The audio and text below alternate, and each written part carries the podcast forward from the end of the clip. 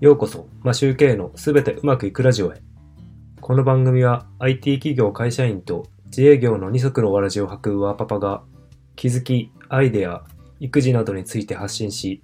人生はすべてうまくいくというテーマでお送りしています。こんにちは。皆さん、いかがお過ごしでしょうか？今日は iPhone のデフォルトアプリのボイスメモを使うと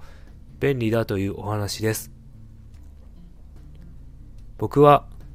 音声収録をする際、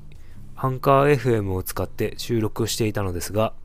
今はボイスメモアプリを使って収録しています。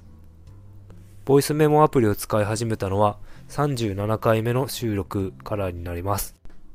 なぜ収録をアンカー FM からボイスメモに変えたかというと、アンカー FM では録音時に一時停止できません。一度停止して次のセグメントを取る形になります。しかし、ボイスメモの場合は一時停止ができることが分かりました。過去36回収録してそのことにようやく気づきました。一時停止ができると一旦休憩を取ったりちょっと戻って取り直しすることができてすごく助かる機能だと思います収録を終えてアンカー FM にインポートするだけなので便利です。ちなみにスタンド FM の収録は一時停止できるようなのでボイスメモは必要ないかもしれません。必要ないかもしれません。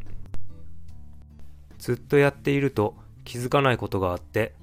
たまに一度立ち止まって見直すことが大事だということをボイスメモに思い出させてもらいました。スタンド FM では一時停止できて便利ですが